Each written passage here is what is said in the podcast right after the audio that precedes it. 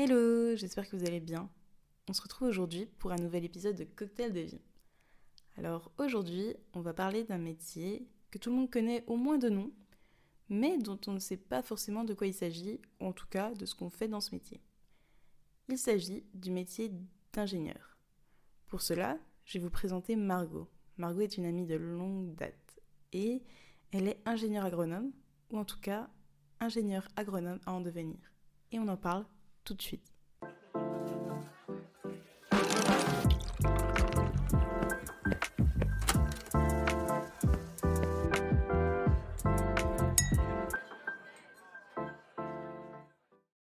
Salut Margot, je suis très heureuse de te retrouver aujourd'hui au micro de Cocktail de vie. Salut, je suis ravie d'être là, un peu stressée mais très contente. Alors, pour faire un peu le contexte, j'ai rencontré Margot il y a quelques années en BTSA Production Animale. À cette époque, je sortais de ma licence de droit et je souhaitais me réorienter en médecine vétérinaire. Donc parmi tous les choix que j'avais, partir à l'étranger, faire quelque chose en France ou peu importe, j'ai choisi de passer par ce BTSA production animale. Et lorsque j'ai rencontré Margot, au cours de cette première année de BTS, il faut dire que Margot n'avait pas comme idée de devenir ingénieure. Loin de là. Qu'est-ce que tu peux nous dire par rapport à ça? Alors c'est vrai, suite à mon bac, j'ai voulu continuer dans la branche élevage. Euh, j'ai toujours été attirée par les animaux, etc. depuis toute petite, donc euh, le choix que je voulais faire de base, c'était être vétérinaire. Sauf que ça s'est pas passé comme ça. la prépa, on a décidé autrement, on va dire. En fait, à la fin du bac, j'avais deux choix, soit partir en prépa de deux ans, la prépa BCPST, soit faire un BTS pour avoir, on va dire, un petit bagage et après ensuite passer par la prépa et faire le concours qu'on appelle agro-veto, donc euh, qui euh, ouvre les portes d'ingénieurs et euh, de veto. Et donc c'est pour ça que je me suis retrouvée en, en, BTS production animale, parce que aussi je voulais être vétérinaire dans le rural. Alors peux-tu nous présenter un peu ce BTS agricole, le BTS production animale, en quoi ça consiste au final? Alors, le BTS production animale, il te prépare à être technicien d'élevage. Donc, on a des matières très très technique euh, sur ce qui touche à la zootechnie, un petit peu de production végétale aussi pour avoir euh, quand même les bases, aussi un petit peu de compta pour pouvoir euh, faire du conseil. Mais globalement, voilà, on te prépare à être technicien d'élevage et à BTS, tu peux typiquement travailler en chambre d'agriculture pour conseiller les éleveurs. Alors, en effet, comme l'a présenté Margot, le BTS production animale se divise un peu en matière technique et en matière générale. Pendant les matières techniques, euh, ce qu'on va beaucoup retrouver, c'est la zootechnie, justement. Moi, ce que j'avais beaucoup apprécié, c'est le fait qu'il y ait beaucoup de stages. Et après, on a quelques matières générales. Et au bout de ces deux ans, on peut partir dans différentes filières, notamment passer le concours agroveto. Pour passer ce concours agroveto, il faut faire une classe préparatoire ATS. Bon, elle n'est pas obligatoire, mais c'est vivement conseillé. Et en France, il y a entre 12 et 14 euh, classes prépa ATS. Et donc là, ça a été le grand moment. Il a fallu choisir une prépa. Comment ça s'est passé? Alors déjà, euh, à la fin du BTS, j'étais pas super sûre de moi. Enfin, je me disais que j'avais pas un, très très bon dossier, donc euh, j'avais pas 30 000 choix qui s'offraient à moi. Donc j'ai aussi passé le concours pour entrer directement en école d'ingénieur euh, par apprentissage, que j'ai eu finalement aussi. mais j'ai aussi postulé dans différentes prépas et notamment dans celle dans le lycée où j'avais fait le BTS production animale, puisqu'on m'avait un peu promis mondes et merveilles et on m'avait promis que je serais parce que ben, j'étais une étudiante de longue date, parce que j'avais aussi fait mon lycée dans le même établissement. Et à côté, euh, j'avais vraiment fait une liste des prépas, mais typiquement par ordre alphabétique presque.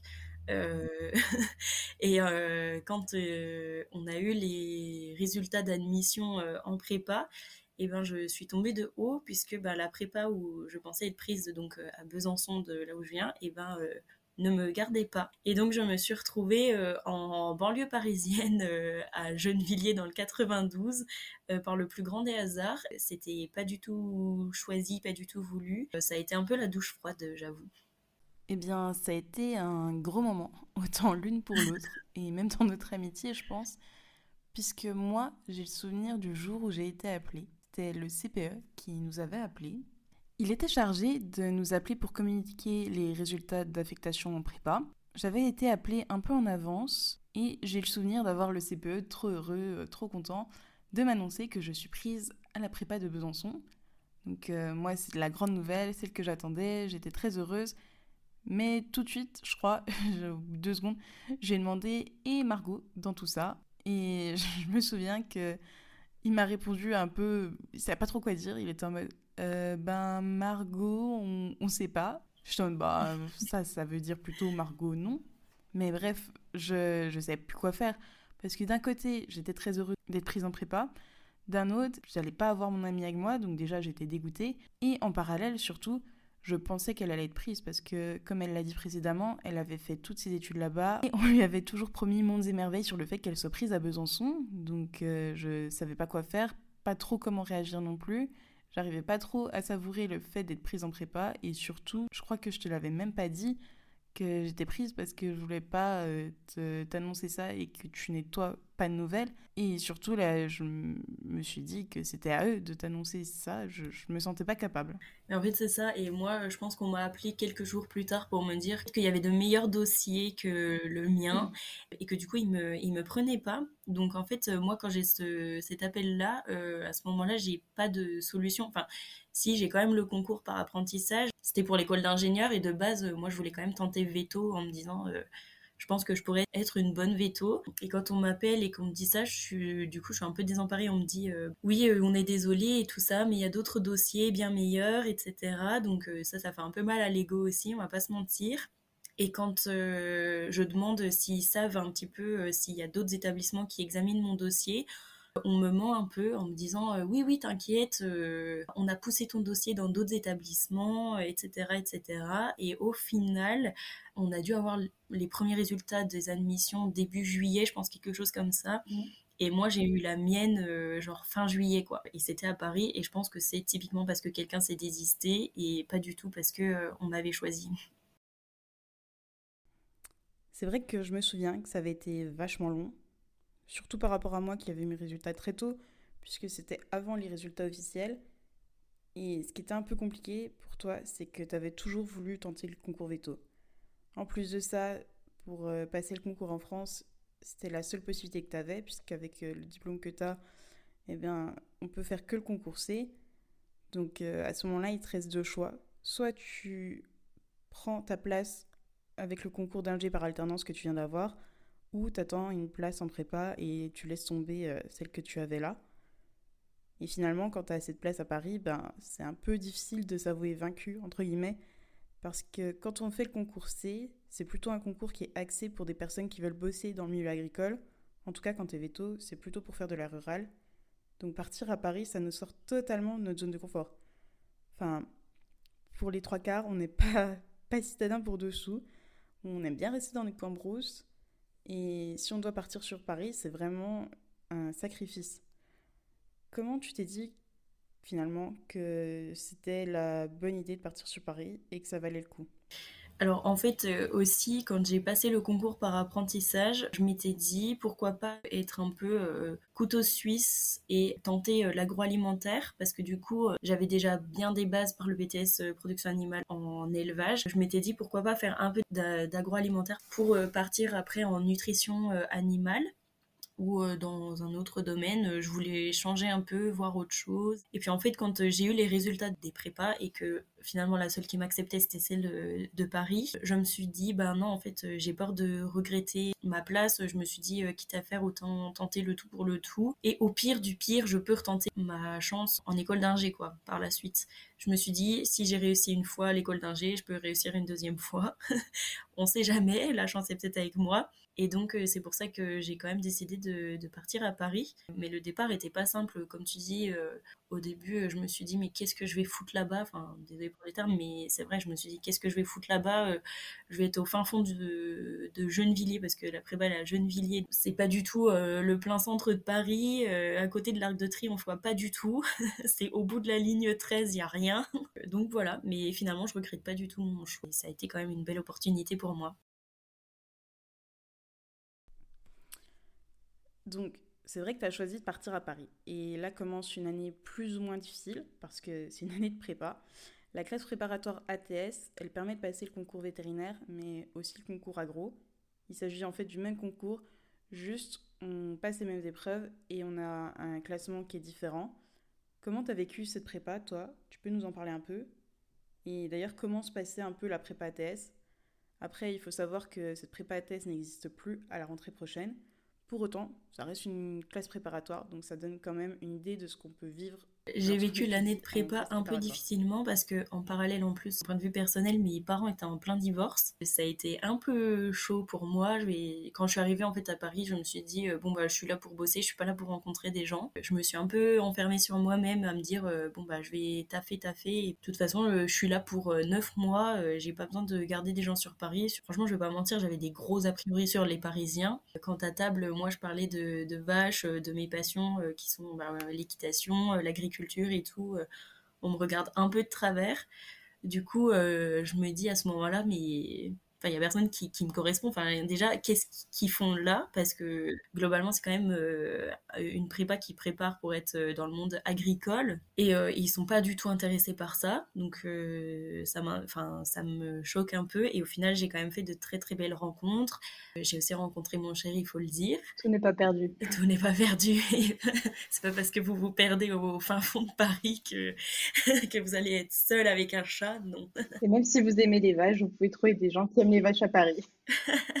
ça existe. C'est rare, mais ça existe. Et en fait, l'année de prépa, ça a été un peu hardcore. Bah, je pense comme toutes les prépas, euh, c'est beaucoup de travail, c'est beaucoup d'investissement euh, personnel. On met toute sa vie perso de côté. Ben, je vous disais, là, J'adore le cheval, euh, je monte à cheval depuis que je suis toute petite. Ben, j'ai dû mettre tout ça entre parenthèses. En plus, ben, j'étais à Paris, donc euh, je pouvais pas rentrer chez mes parents comme euh, je le voulais. La période Covid aussi a fait que ben, j'ai fêté mes 20 ans toute seule à Paris parce que je pouvais pas rentrer, mes trains étaient annulés et tout. Donc euh, ouais, c'était une année un peu compliquée. Surtout en fait, euh, au fur et à mesure que l'année passait, c'est que le moral, euh, il fait que descendre, descendre, descendre. Plus bah, les problèmes un peu perso qui s'ajoutent à ça. En fait, je finissais par me rendre compte que veto, ça allait vraiment être chaud. Et ça, se l'avoue à soi-même aussi. Ça devient un peu tendu, quoi. C'est vrai que ce qui est difficile, je trouve, quand tu es en classe prépa, c'est que c'est que tu te donnes beaucoup et en fonction de tes résultats, ben, tu te dis, ça se trouve, ton objectif ne sera jamais atteint. Tu te rends bien compte que tu as des difficultés ou pas, et même quand c'est le cas, de toute façon, même quand tout roule, tu sais que la prépa, il y a trop d'aléatoires, et des concours aussi, il y a trop d'aléatoires pour dire que c'est du 100%. Donc c'est vrai que c'est pas si simple, et quand tu mets en plus du perso qui va pas forcément bien, en plus à côté de tes études, où tu donnes beaucoup sans savoir ce que tu vas faire derrière, alors que toi en plus tu avais une place de base par l'alternance, bah, c'est difficile de rester motivé et garder le cap. C'est pas forcément simple, après je trouve qu'on avait de la chance sur la prépa ATS, c'est qu'en général, les profs, ils nous encadrent assez bien, ils nous encouragent beaucoup, et ils vont pas nous dire t'es trop nul, t'y arriveras pas, enfin, même si au fond d'eux, peut-être qu'ils le pensent, mais ils vont pas le dire directement et ils vont nous pousser à aller jusqu'au bout. Ils n'essayent pas forcément en plus de mettre un climat de compétition entre les étudiants d'une même prépa, ce qui n'est pas forcément le cas, je crois, dans les autres prépas. Mais en ATS, en tout cas, moi, de ce que j'ai vécu, et je pense que c'était pareil pour toi, on essaie de te soutenir, ils essaient de faire un bon groupe pour euh, avancer tous ensemble et nous donner les moyens d'avoir une place dans les écoles qu'on voulait. Bah, c'est ça. En plus, nous, on, était une toute petite classe. On était 16, euh, donc c'est encore vraiment petit par rapport aux autres classes euh, d'ATS. Après, euh, bon, j'avais des profs qui étaient plus durs que d'autres, mais j'ai surtout ma prof de physique qui m'a tenu la tête hors de l'eau, j'ai envie de dire. même si j'avais énormément de mal et tout, et plein de difficultés, je pense que c'est un peu grâce à elle si je suis allée au bout parce que je dirais à partir de janvier, j'ai commencé un peu à avoir les déclics et à avoir de meilleurs je sais pas si on peut dire des meilleurs réflexes, mais en tout cas, je m'en sortais mieux. Mes résultats ont vraiment augmenté parce qu'il faut quand même se dire, le premier DS de maths que j'ai fait trois semaines après la rentrée, j'ai eu 1 sur 20. Donc, j'ai appelé mes parents en disant euh, Oui, allô, maman, papa, je rentre. En fait, euh, voilà, je prends le premier train, je rentre. Et en fait, non, euh, grâce à elle, j'ai réussi à tenir et puis euh, elle m'a pas lâché quoi. Et même euh, mes, mes, copains de la classe, on s'est tous entraidés, ils m'ont pas lâché non plus. À chaque fois que j'avais quelque chose que je comprenais pas, ils étaient là. ils venaient faire les exos avec moi tous les soirs et tout, les maths et tout. Enfin, ils, étaient vraiment là pour moi. Donc, c'est vrai qu'il y avait une belle entraide quand même entre nous. la prof de physique qui m'a vraiment, je pense qu'il m'a tenu jusqu'au bout, quoi. c'est vrai que oui, mais c'est vrai que quand on a la chance d'avoir des profs comme ça, ça aide beaucoup dans un parcours. Et encore plus, je dirais, quand on passe par la prépa. À la fin de cette année prépa, puisque la prépa ATS, c'est un an, c'est le moment de passer le concours. Et le concours veto et agro se passe en deux temps. D'abord, on passe les écrits.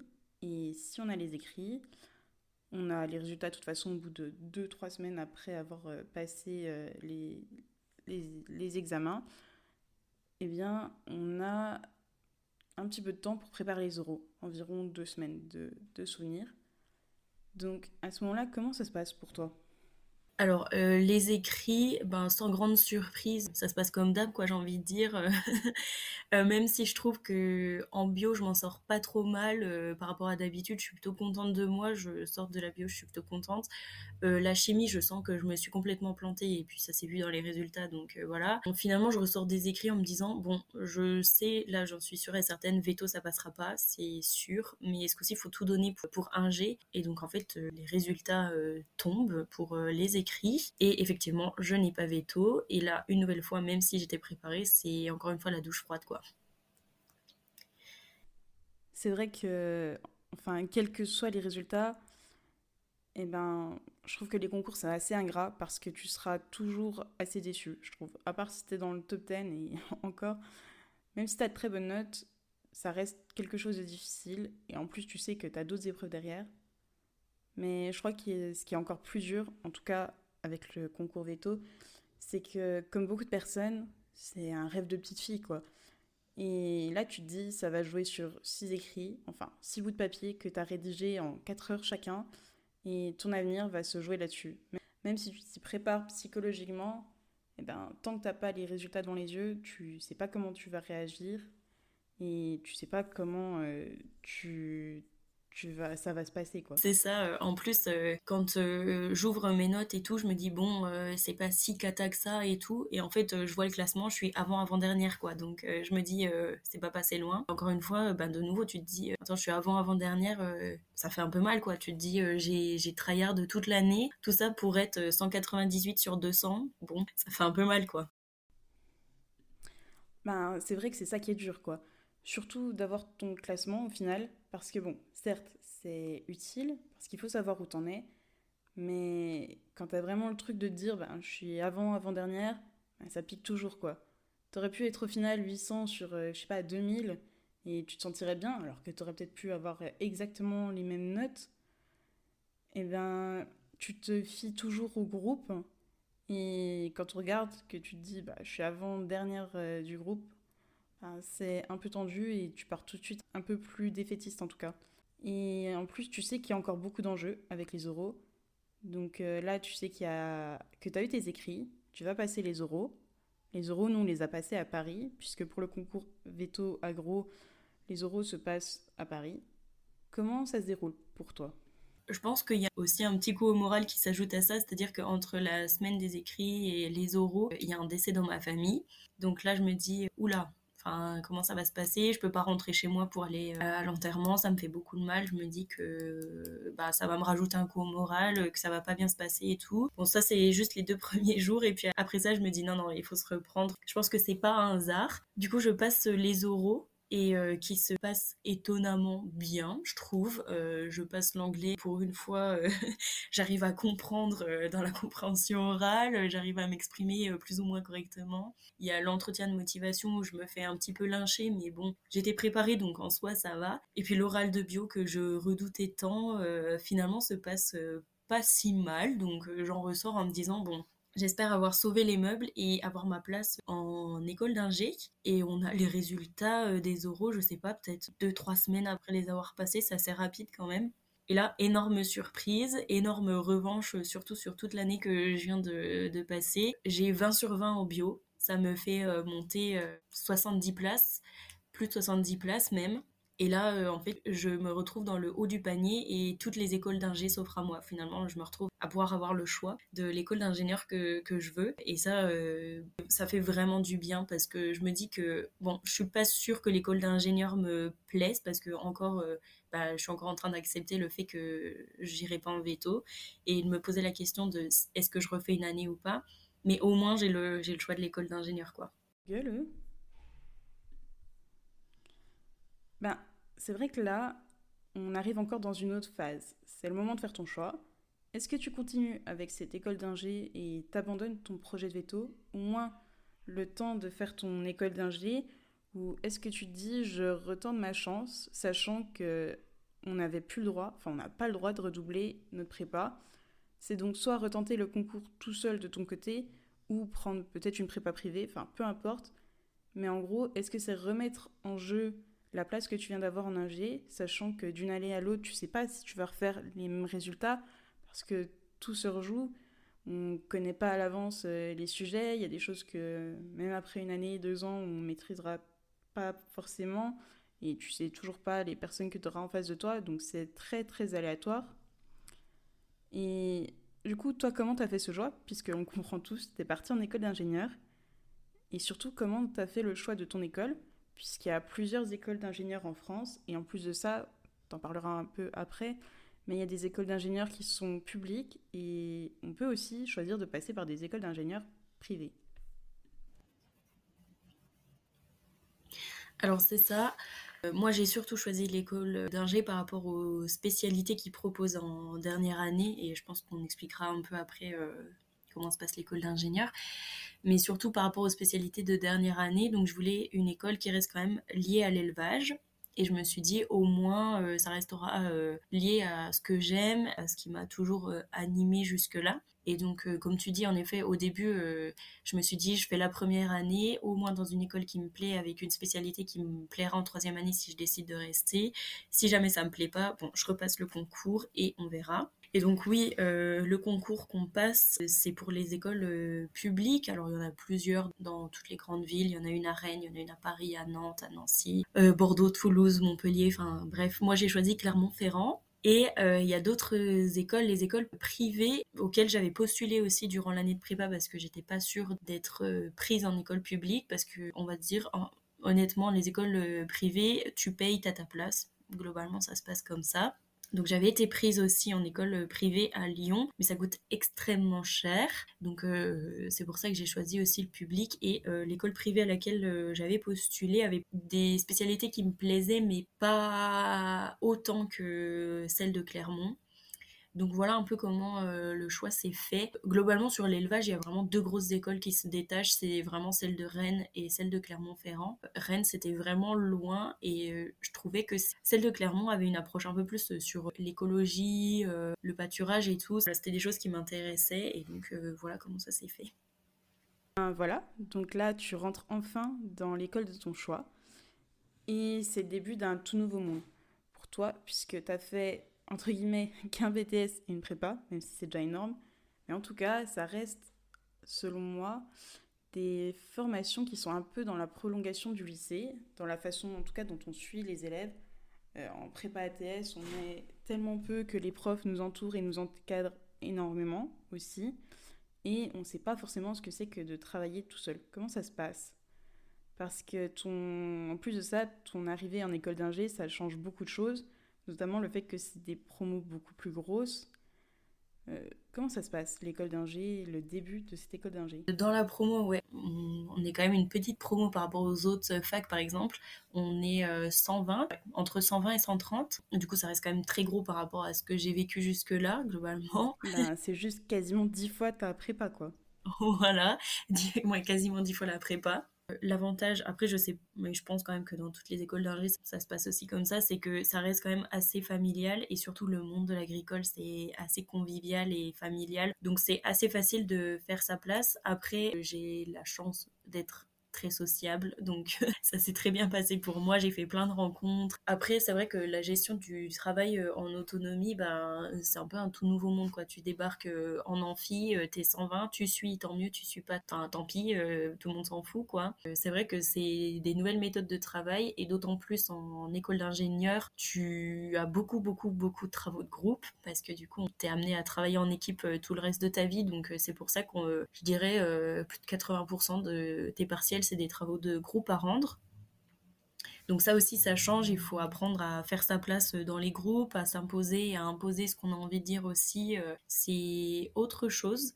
Et pour répondre à ta question sur qu'est-ce qu'on fait en école d'ingé, globalement, les deux premières années, c'est un tronc commun euh, pour tout le monde. En tout cas, là où je suis avec AgroSup, la première année, on a vraiment toutes les bases, euh, si je puis dire, de la fourche à la fourchette. On utilise tout le temps cette expression, mais c'est vrai. On a toutes les bases de l'agronomie, que ce soit les productions végétales, les productions animales. On a de l'écologie aussi mais on fait aussi de l'agroalimentaire, un petit peu de nutrition et de santé humaine. Donc euh, on est spécialiste de rien, on a toutes les bases euh, dans plein de domaines. Et la deuxième année, on est plus axé sur euh, la gestion d'entreprise, du management, un peu de marketing aussi. Et pareil, en fait, on nous donne des outils, on est expert de rien, mais c'est avoir les bases dans tout. Et globalement, c'est ça le métier d'ingénieur, c'est aussi être un peu un couteau suisse. Et la troisième année, c'est ta spécialité. Et là, tu choisis vraiment le domaine qui t'intéresse. C'est vrai que ça me fait penser à quelque chose quand tu dis que vous êtes spécialiste en rien, mais que vous connaissez un peu tout.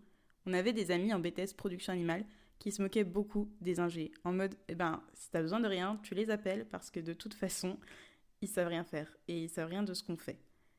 Est-ce que tu as eu un peu cette sensation par rapport à ton arrivée en école d'ingé? C'est-à-dire déjà, est-ce que tu t'es dit qu'il y avait des gens qui arrivaient en école d'agro et qui étaient peut-être totalement perdus à te demander même ce qu'ils pouvaient faire là? En plus de ça, est-ce que ah, tu t'es demandé si ça allait vraiment t'apporter quelque chose en plus de ce que tu avais appris en BTS production animale. Mais carrément, euh, dans ma promo, euh, il y a des gens qui savaient pas qu'il fallait euh, un veau par vache par an pour continuer la production laitière, typiquement. c'est des choses qui, enfin, moi, ça m'a choqué, quoi. Je me dis, tout le monde sait ça. enfin, surtout qu'on est des mammifères aussi, quoi. Donc, globalement, on n'a pas de bébé, on n'a pas de lait, quoi. Enfin, il y a plein de choses qui choquent un peu comme ça. Bon, après, ça reste quand même assez extrême. Hein. Ce que je vous dis, c'est pas la majorité de la promo, mais mais il y a quand même des gens qui n'en savent rien. Bah, il faut pas oublier que, en tout cas dans ces filières, que ce soit veto ou au final agro aussi, on va trouver des gens encore à ce stade qui auront eu des concours et on ne saura pas toujours pourquoi ils sont là. Enfin, c'est d'un œil extérieur et on est totalement subjectif pour pouvoir porter ce jugement. Pour autant, des fois, ça posait question. Moi, j'ai souvenir d'une des premières sorties que tu avais fait où vous deviez parler de production céréalière et vous deviez reconnaître des plantes. Tu m'avais parlé de quelqu'un qui était assez fier d'avoir reconnu du maïs, ou peut-être qu'il a même pas reconnu, je sais plus exactement, mais moi ça me choque encore. Ouais, c'est ça. En fait, euh, la personne n'avait même pas reconnu le maïs, alors qu'on était euh, en septembre. Et en fait, euh, bon, bref, je vais pas vous faire l'itinéraire technique du maïs, mais globalement, ça se récolte à cette période-là. Donc, le maïs, il est vraiment en grain. C'est vraiment un épi de maïs que vous pouvez voir sur vos boîtes de conserve, quoi. Oui, voilà, c'est ça. Et donc vraiment, il n'y a, y a, y a, aucun doute. Enfin, je veux dire, y a, autant il y a d'autres productions où on pourrait avoir un doute et tout. Et même moi encore, des fois, j'ai des doutes. Mais là, le maïs, euh, la personne n'avait même pas reconnu ça, quoi. Dès les premières semaines, tu te dis, mais qu'est-ce que je fous là? Et en fait, c'est un engrenage parce que j'avais déjà aussi beaucoup d'a priori sur les ingénieurs agronomes déjà en BTS parce que j'avais fait un stage en exploitation agricole et une fille qui était avec moi était en ingénieur agro, elle, elle connaissait rien quoi, enfin elle était complètement perdue la pauvre. Et j'avais déjà eu beaucoup de jugements euh, sur elle, alors que finalement euh, on est tous là pour apprendre. Et du coup bah, je suis arrivée les premières semaines, je me suis dit mais je vais pas rester, enfin c'est pas possible quoi, les gens ils savent pas reconnaître un maïs alors que ça ressemble vraiment à ce que tu as dans ta boîte de conserve. Enfin j'étais là mais qu'est-ce que je fous là? Et puis bon ça se calme, finalement ça se calme et, euh, et je suis quand même très contente. Bah c'est vrai que tu vas apprendre à les connaître plus personnellement et tu vas passer outre ces petites choses-là. Et chacun va apprendre au fur et à mesure. Mais c'est vrai que c'est quelque chose qui moralement peut peser un peu. Donc tu continues tes études et c'est ce que tu dis. Tu as le tronc commun et la dernière année tu te spécialises. Qu'est-ce que toi tu fais dans ta spécialisation, plutôt sur la partie élevage? À quoi tu vas servir en tant qu'ingénieur agronome? Et dans les productions animales, qu'est-ce que tu vas pouvoir apporter aux éleveurs, peut-être même aux vétos, etc. Alors moi, cette dernière année, euh, j'ai une petite euh, spécialité encore en plus, c'est que je fais cette dernière année en double diplôme. Donc euh, je suis un master 2 en qualité globale des exploitations européennes. c'est un master international. On essaie d'évaluer en fait la qualité des exploitations. Alors c'est un peu flou dit comme ça et j'avoue que j'ai un peu du mal à l'expliquer aussi. Mais euh, en fait, le constat, c'est que on tape beaucoup sur euh, les agriculteurs et l'élevage en ce moment. Ça fait quand même quelques années que ça dure. Qu'est-ce qui fonctionne? Qu'est-ce qui finalement fait que euh, ces exploitations sont qualitatives? Et au contraire, où est-ce qu'elles sont un peu moins bonnes et où est-ce qu'elles peuvent s'améliorer. Donc ça passe vraiment par une évaluation des systèmes d'élevage, mais à l'échelle internationale. C'est ça qui me plaisait aussi dans, dans le master. Dans l'avenir, du coup, je vais avoir plutôt ce regard critique-là sur finalement qu'est-ce qui est bien chez vous, qu'est-ce qui est moins bien, ou en tout cas qui correspond plus aux attentes sociétales aussi, parce qu'on est beaucoup axé là-dessus, sur bien-être animal, l'écologie, les attentes du consommateur sur la qualité du produit, etc. Et on est là pour en fait faire un diagnostic sans aucun jugement. On se base vraiment sur des indicateurs scientifiques, etc. Donc il n'y a pas de jugement derrière tout ça. Et après, euh, l'agriculteur ou même la filière en règle générale est libre de suivre euh, le diagnostic qu'on a fait ou pas, euh, de s'en inspirer pour s'améliorer ou pas. Mais euh, voilà, je suis là pour un peu euh, dire euh, qu'est-ce qui est bien ou pas, en tout cas qu'est-ce qui correspond aux attentes actuelles ou non. Et voilà. Mais du coup, bah, derrière, les métiers sont vraiment très très larges. Je peux faire vraiment du conseil, mais au-delà de cette spécialité, sinon je peux même carrément partir en banque et, devenir conseillère bancaire. quoi. Alors justement, c'est ce que j'allais te demander. Et une fois que tu auras ton diplôme d'ingénieur, qu'est-ce que tu peux faire avec? Parce que être ingénieur, c'est bien beau, mais dans quel type d'entreprise tu peux travailler? Et j'ai l'impression en fait que ça t'ouvre quand même pas mal de portes aussi diverses et variées qui te nécessiteront finalement encore beaucoup de travail personnel par la suite pour pouvoir t'intégrer dans une équipe et travailler dans un domaine plus spécifique. Oui, c'est ça. Alors, on peut travailler soit dans le public, soit dans le privé. Typiquement, les chambres d'agriculture, euh, elles recrutent euh, énormément en ce moment pour faire du conseil en élevage ou pour être euh, chef de projet, faire de la recherche. Enfin, c'est vraiment très très large. Dans le privé, on peut travailler sur des organismes de sélection, dans de la génétique animale. Enfin, c'est vraiment extrêmement large. Dans les interprofessions aussi, il y a énormément de recrutement en ce moment. Et oui, c'est ça. En fait, c'est ce que j'ai dit avant, c'est que en sortant de l'école, on est spécialiste de rien mais on a énormément de connaissances. Euh, typiquement, je suis capable de cartographier quelque chose, de faire une analyse comptable, euh, de faire euh, un conseil sur un plan d'accouplement euh, dans un troupeau. C'est des outils que j'ai et que je sais utiliser, mais euh, je suis pas experte de ça, c'est pas mon domaine. On va dire que j'ai les bases un peu partout et que par la suite, après, dans l'entreprise, il faut qu'il y ait de l'investissement un peu personnel aussi pour s'adapter bah, à l'entreprise dans laquelle on est et aussi à la filière à laquelle on est rattaché, quoi. Oui, parce que c'est vrai que ce qui est spécifique, d'autant plus en France, moi je le vois maintenant que je vis pour le moment à l'étranger, c'est qu'on a beaucoup de filières de qualité, des AOP, des IGP, tout ce que vous voulez. Et en fait, chaque filière a ses spécificités, ses races, ses façons de fonctionner, en plus de tout ce qui va avec le territoire, la géographie, le climat. Donc ça demande, je pense, beaucoup plus d'adaptation et de petit à petit bah, apprendre à connaître un peu les mœurs et coutumes et tout ce qui se fait dans une région spécifique dans laquelle tu auras choisi de travailler. Bah c'est ça, tu as dit, euh, ça demande de l'adaptation, c'est typiquement ça. On fait que de nous répéter, euh, l'ingénieur doit s'adapter, l'ingénieur doit s'adapter. Bah c'est vraiment le, le mot d'ordre, quoi. Vraiment, pour être honnête, on nous apprend vraiment à chercher l'information euh, dans des articles scientifiques, donc typiquement à faire une recherche internet, quoi. Enfin, c'est un peu imagé c'est vraiment simplifié, mais, euh, mais c'est ça, c'est se dire, bon bah attends, j'ai les bases là-dedans, mais euh, finalement j'y connais pas grand grand chose. Bon bah allez, euh, je vais fouiller, je vais m'interroger, je vais faire plus de recherches, aller rencontrer les gens. Voilà, c'est vraiment ça le, le métier d'ingénieur quoi. Alors souvent quand je dis je suis ingénieur, les gens ils s'imaginent que j'invente des vaisseaux spatiaux et que je travaille, je sais pas moi, pour Jerry dans les Totally Spies et que je vais inventer un truc de fou. Alors non, pas du tout. Mais c'est vrai que ingénieur, souvent on va dire euh, là je sais pas faire, moi je suis pas ingénieur, je ne sais quoi. Non, ingénieur, c'est vrai qu'on n'a pas vraiment d'idée de ce que c'est au final. Et toi encore, c'est un domaine vraiment spécifique puisque c'est l'agronomie. Et les ingénieurs, on est d'accord qu'il y en a un peu dans tous les domaines. Ouais. Et l'ingénierie, c'est ce qui est très intéressant selon moi, c'est que c'est aussi un métier très complet et très complexe. C'est ça. Les métiers d'ingénieur qu'on connaît, c'est souvent dans l'aéronautique, dans ce genre de, domaine. Mais oui, oui, il y a des ingénieurs dans un peu tout. Donc euh, c'est vrai que quand je dis que je suis ingénieur agronome, ben, les gens ils s'imaginent, euh, ouais, je sais pas. En fait, je pense qu'ils s'imaginent rien parce que déjà l'agriculture c'est pas très connu et alors ingénieur en agriculture encore moins. Mais en tout cas, on a souvent une vision un peu simpliste de l'agriculture. Dans l'idée, on se dit qu'il y a quatre céréales à planter, ils plantent, ils font un tour de tracteur, ils récoltent, ils envoient ça dans une usine, on met en boîte et après, il n'y a plus qu'à manger. On ne comprend pas quand on n'est pas dans le milieu, je trouve que c'est bien plus complexe que ça et qu'il faut des gens pour nous aider à gérer tout ce qui va avec l'agriculture, que ce soit pour les itinéraires techniques, la production des céréales ou même la production des animaux. Enfin, je pense que le grand public, en tout cas, n'imagine pas tout ce qu'il y a à faire derrière. Et c'est tellement large qu'on ne peut pas avoir cette idée et encore moins de se dire qu'il faut un ingénieur pour nous expliquer tout ça, enfin quelqu'un qui a fait autant d'études juste pour nous dire si la terre est bonne, pas bonne, si on peut planter telle ou telle céréale. Et pourtant, il y a beaucoup de choses à faire. C'est ça, c'est ça. Et d'autant plus euh, aujourd'hui, quoi, avec euh, tout ce qui se passe, euh, ben, comme je l'ai dit avant, là, sur le bien-être animal, sur l'écologie, l'environnement. En ce moment, il y a vraiment un virage à 90 qui est en train d'être pris par l'agriculture française et européenne. Et on est là pour ça, quoi. On est là pour innover, pour aider à, à, innover et à changer l'agriculture et qu'elle ressemble plus à ce qu'on a fait dans les années 50 et à polluer à tort et à travers, quoi.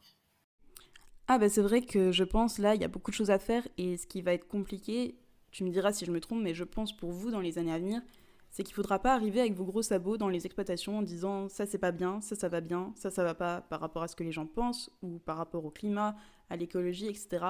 Mais en même temps de pouvoir aider les personnes à changer leur point de vue et les orienter au mieux. Mais je pense que c'est aussi un gros travail et j'ai l'impression que pendant vos études, on vous forme à cette communication et à travailler sur les équipes, à pouvoir mettre en avant une idée sans forcément brusquer les personnes et pouvoir faire accepter vos idées, non?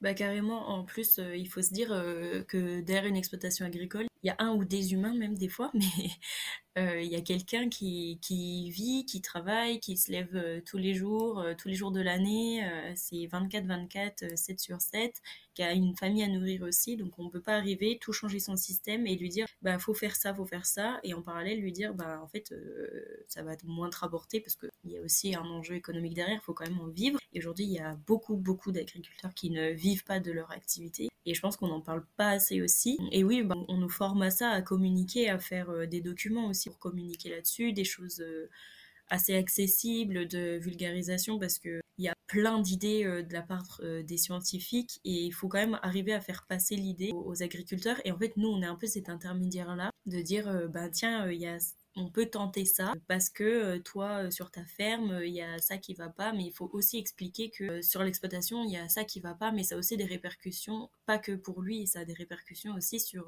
ben, d'autres exploitations qui se rendent pas compte ou même juste sur l'environnement. L'agriculture on, dépend de la planète quoi on dépend de l'environnement. Et donc il y a des pratiques qui impactent l'environnement. Et même si tu vois pas l'effet à l'instant T dans 30 ans tu vas le ressentir. Et ça faut aussi leur expliquer parce qu'il y en a qui se rendent pas trop compte. Et quand tu leur dis oui mais en fait ça se trouve tes enfants euh, ils pourront plus faire pousser l'arbre là parce que ton sol il est pollué bah, ça les fait un peu réfléchir. Et donc euh, nous on est là pour expliquer un peu aussi euh, tout ça et essayer de faire changer les pratiques ben c'est vrai qu'il faut avoir en tête en effet que comme tu dis il y a des humains derrière et que pour beaucoup de personnes encore l'agriculture c'est quelque chose de familial c'est des terres qui sont dans la famille ou c'est une exploitation qu'ils ont récupérée de la famille eh ben, c'est des fois des pratiques qu'ils ont depuis des années, ou en tout cas c'est leurs parents ou la personne qui les a formés qui leur ont appris à travailler comme ça.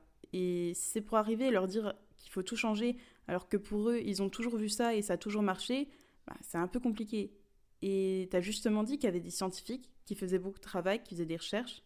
Donc toi, en tant qu'ingénieur, ton travail, c'est pas spécialement de faire de la recherche, mais ça va être plus d'étudier ce qui se passe sur le terrain et de pouvoir passer des idées de personnes qui, eux, seront spécialisées dans ces modules de recherche, etc.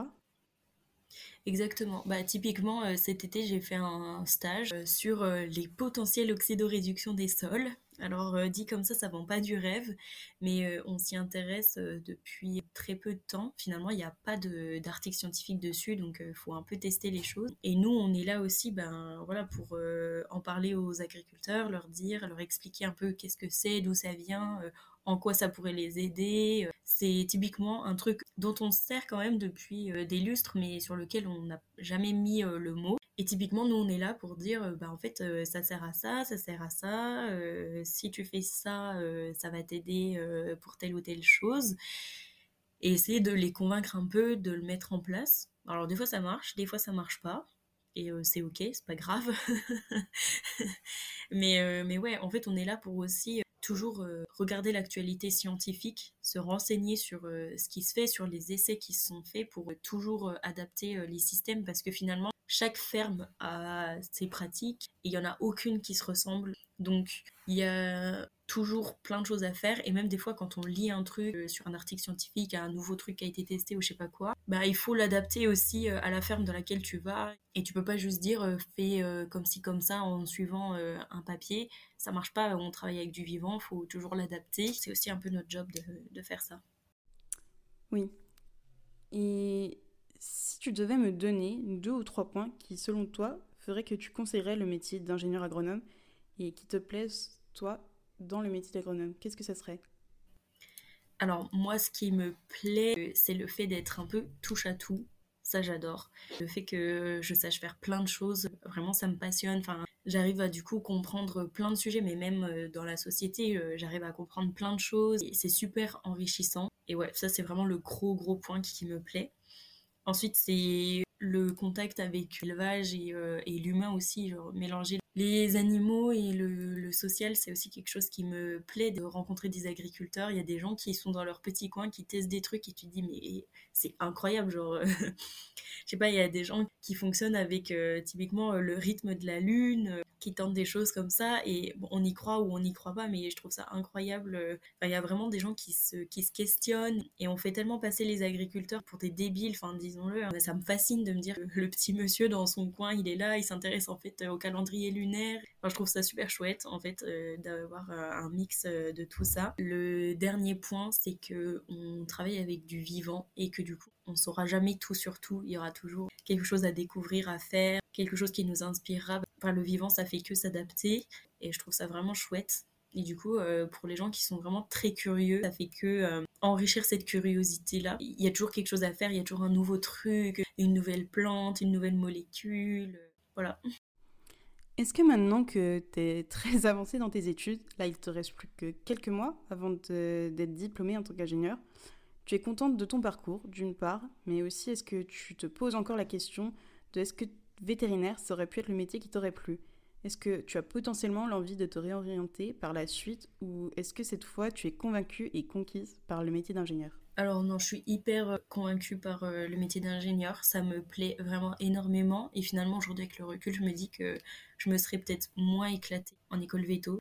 Ouais, le fait d'être voilà touche à tout, d'être vraiment un couteau suisse, euh, ça me fascine de me dire que je suis capable de faire plein de choses Enfin, c'est fou. Et non, j'ai plus du tout de questions sur euh, la question d'être vétérinaire ou quoi, euh, parce que ben, on échange aussi beaucoup avec toi sur ce que tu fais et j'échange aussi beaucoup avec mon copain qui est en école veto sur ce qu'il fait, etc. Et en fait, même si la santé animale me plaît, bah, y a tellement d'autres choses qui me plaisent à côté que je pense que je me serais sentie trop restreinte. Du coup, je regrette pas du tout et je pense que finalement, le hasard fait bien les choses.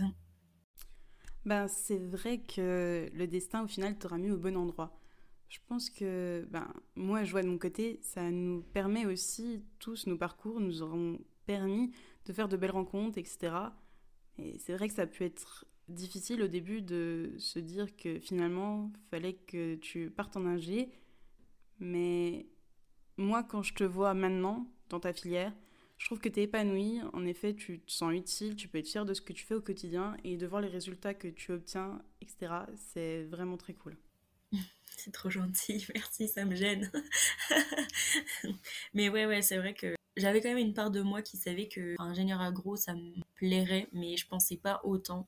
Honnêtement, je pense que la première année, encore, je me disais, euh, bon, je termine l'école et, je repars en veto parce qu'il y a quand même une passerelle entre ingénieur agro et veto. Et la première année, ça continue à me trotter un peu dans la tête les premiers mois. Et puis finalement, en fait, euh, là, la dernière année que je fais avec la spécialité que j'ai, euh, non, vraiment, je suis convaincue à 1000%, quoi. Et si tu devais nous donner un peu les points forts et peut-être les points faibles aussi de la formation d'ingénieur, en tout cas de la formation comme toi tu l'as vécu euh, Dans les points forts, je me répète, mais c'est vraiment le fait d'avoir euh, une vue globale de la fourche à la fourchette. Ça, je trouve ça vraiment bien parce que ça nous permet de comprendre bah, de A à Z finalement euh, tout ce qui se passe. Et même si par exemple je suis pas experte en agroalimentaire, moi je suis vraiment au tout début de la chaîne de production, j'ai un peu conscience de finalement par la suite la matière première, qu'est-ce qu'elle va devenir, qu'est-ce qu'il faut pour que ça soit un bon produit derrière pour les gens, pour la nutrition et tout. Donc ça, je trouve ça vraiment chouette. Et il y a aussi une dimension en école d'ingénieur dont on n'a pas parlé, c'est vraiment l'étranger et le fait de parler anglais. On nous impose en école de faire un Erasmus ou tout du moins un stage à l'étranger obligatoire pour euh, perfectionner l'anglais et aussi pour euh, un peu euh, s'ouvrir l'esprit et voir ce qui se fait ailleurs. Du coup, moi, je suis partie en Erasmus en Norvège près de Oslo. Ça permet aussi de voir d'autres systèmes, de voir un peu comment ça fonctionne ailleurs aussi, de s'ouvrir l'esprit, de sortir un petit peu de tout ce qui se passe en France. Et pareil, du coup, là, le master international que je fais cette dernière année. Ça permet aussi de s'ouvrir l'esprit parce qu'il y a des gens extérieurs qui viennent et du coup on échange avec eux euh, sur euh, ce qu'ils font, euh, comment ça se passe dans leur pays et tout. Il y a vraiment une ouverture au monde dans l'école qui est vraiment intéressante que je, trouve et à laquelle il faut pas du tout se fermer, surtout quand on travaille avec du vivant comme ça. Et pour les points faibles, les deux premières années, en tout cas la deuxième année, pour moi, je me suis un peu demandé pourquoi on faisait tout ça. Le management, le marketing, c'était vraiment basé sur le monde de l'entreprise. C'était un peu long. C'était pas trop concret, j'ai envie de dire. Mais finalement, on comprend par la suite que ça va vraiment nous être utile. Typiquement, euh, là, quand euh, on postule à des offres de stage ou même quand je regarde les offres d'emploi, hein, quand on voit qu'on a eu des cours de management, etc., bah, c'est ce qui est recherché dans les offres d'emploi. Et une chose que j'ai pas dit aussi dans les points positifs, c'est tous les stages qu'on a aussi. La première année, c'est deux mois de stage en exploitation agricole. En deuxième année, on a deux mois de stage en industrie agroalimentaire. Ensuite, on a deux mois de stage dans une entreprise en lien avec euh, notre future spécialité pour en gros euh, confirmer qu'on veut bien prendre cette spécialité. Et en dernière année, on a nos six mois de stage de fin d'études où on rédige le mémoire. Donc euh, c'est vraiment concret et sur chaque stage, en fait, on s'appuie dessus pour les cours ensuite par la suite. Quoi. Ça rapporte du concret dans, dans la formation. Bah, c'est vrai que l'avantage que j'ai l'impression que tu peux en fait en tirer, c'est que c'est quand même une filière qui va être malgré tout très professionnalisante, où tu auras beaucoup de pratiques. Et même si tu n'es pas forcément trop scolaire, eh ben, tu auras suffisamment de stages, etc., pour mettre en pratique tout ce que tu as appris. Donc, c'est pas juste passer trois années sur les bancs de l'école à attendre que ça se passe et apprendre des choses bêtement que tu vas plus ou moins utiliser par la suite. Ouais, c'est ça. En plus, on a plein de travaux de groupe où on va euh, enquêter les éleveurs, euh, on appelle les gens et tout. Donc, euh, on est vraiment assez souvent sur le terrain quand même, même si des fois c'est un peu prenant et euh, il y a un moment où on n'en peut plus, mais quand même euh, ça nous permet aussi de nous faire un, petit réseau quoi. On s'en rend pas compte sur le moment, mais finalement euh, quand tu cherches un stage ou quoi, tu te dis ah mais oui en fait j'avais appelé celui-là pour tel projet et ou même typiquement je connais des gens qui ont trouvé leur stage pendant un projet de groupe où ils ont dit qu'ils cherchaient un stage et les gens étaient là ah mais on a peut-être un truc pour toi et là poum ça y est ils ont trouvé leur stage quoi. Je trouve qu'on sous-estime souvent le pouvoir des réseaux qu'on peut se créer, mais ça fait beaucoup dans les métiers qu'on va exercer par la suite et qu'on se pose aussi beaucoup de questions au fur et à mesure de notre formation sur euh, pourquoi on fait ça des fois. Mais pour le coup, toi, tu as la chance d'avoir vu assez rapidement que ce que tu avais appris, c'était pas pour rien et ça va être utile pour euh, ce que tu vas faire plus tard. Maintenant, pour conclure un peu tout ça, si tu pouvais me donner une anecdote sur ce que tu as pu voir en tant qu'ingénieur pendant tes années d'études, tes stages, etc. Peu importe, un petit truc qui te fait sourire, mais qui te fait dire quand même que c'est un minimum cool, ce métier, et que tu l'aimes bien. Alors c'est un peu dur, mais je peux en raconter deux. Cet été, j'ai discuté avec un agriculteur qui fait un petit peu de maraîchage à côté de son activité principale qui est euh, l'élevage et euh, la production laitière. Et il m'a dit il faut planter les oignons pas euh, quand la lune elle est en signe d'eau parce que les oignons c'est déjà des gros pleureurs. Donc si je les plante en lune euh, qui est un signe d'eau euh, ils vont être hyper forts ils vont faire que pleurer nanana et tout et du coup c'est vraiment le genre de truc où je me dis bah il y a vraiment de tout dans les agriculteurs. J'avais jamais entendu ça enfin voilà, euh, planter les oignons euh, à une lune spécifique et tout. Et je pense que j'ai rien compris en plus à ce qu'il m'a dit, mais, euh, mais, mais, voilà, du coup, ça m'a fait beaucoup sourire et, et, je me suis dit que ça pourrait être, je sais pas, une piste de recherche. Et d'ailleurs, j'ai une copine qui travaille là-dessus, sur l'influence de la lune sur les vélages des vaches. Et ça va être son stage de fin d'études. Et comme quoi, je me dis, il y a quand même des stages qui sont proposés dans le même thème, quoi. Donc ça m'a fait beaucoup rire. Donc, si ça se trouve, en fait, si notre euh, oignon nous fait trop pleurer quand on le coupe, c'est parce qu'il était planté en lune d'eau. Alors, voilà, on aura appris quelque parce chose. Parce qu'il a été planté en euh, cancer. Voilà, quand la lune était en cancer, il ne fallait pas. Eh ben merde. Bientôt un nouvel étiquetage sur les paquets d'oignons. Attention, oignons très doux. Il n'a pas été planté en lune d'eau. Vous pouvez y aller. C'est vraiment le genre de choses où il faut pas avoir de, de jugement parce que je me dis euh, s'il le fait c'est que je sais pas il a peut-être vu une influence enfin on appelle ça la biodynamie c'est vraiment tout un monde. Du coup c'est ça en tant qu'ingénieur faut vraiment pas avoir de jugement faut prendre euh, ce qu'on veut prendre laisser ce qu'on veut laisser mais euh, mais bon voilà il y a vraiment tout type d'agriculteurs ça me fait penser à un conseil que j'ai eu d'une personne qui me disait qu'il y a du bon à prendre chez tout le monde en fait et qu'on peut mettre des choses de côté, mais qu'en tout cas, faut écouter chaque personne et prendre une petite part de ce qui peut nous apporter. Je pense que dans ton métier, en tout cas, c'est très important. Et ta seconde anecdote, du coup? Alors ma seconde anecdote, c'est on faisait une visite euh, dans l'exploitation et en fait, il est possible chez les vaches ou même chez les brebis de grouper les chaleurs enfin que les femelles aient leur chaleur tout en même temps euh, par un petit dispositif intra-utérin. C'est un peu euh, le stérilet hormone, quoi, si je puis dire. C'est-à-dire qu'on le met dans la vulve et donc par un phénomène hormonal, toutes les vaches vont déclencher leur chaleur en même temps. Ça permet de grouper les vélages. Ça a des avantages et des désavantages de, faire ça, mais typiquement c'est voilà, de l'hormone. Et en fait, si vous voulez, il y a une petite ficelle qui ressort de la vulve. Ça leur fait pas du tout mal, vraiment. C'est vraiment comme un stérilet chez la femme on laisse juste dans la, dans la vulve, pas du tout dans l'utérus. Enfin bref. Et donc on voit ces petites ficelles euh, en passant derrière les vaches. Et euh, une film à promo, elle me dit euh, Ah mais les vaches aussi, elles mettent des tampons Parce qu'elle connaissait pas du tout le, le dispositif. Et c'est vrai qu'on l'a pas du tout vu en cours. Et c'est quelque chose que nous, on a vu en BTSPA. Mais du coup, ça m'a fait vraiment, ça m'a fait vraiment sourire. Du coup, je vais expliquer ce que c'était. Mais, mais sachez que non, on ne met pas de tampons aux vaches.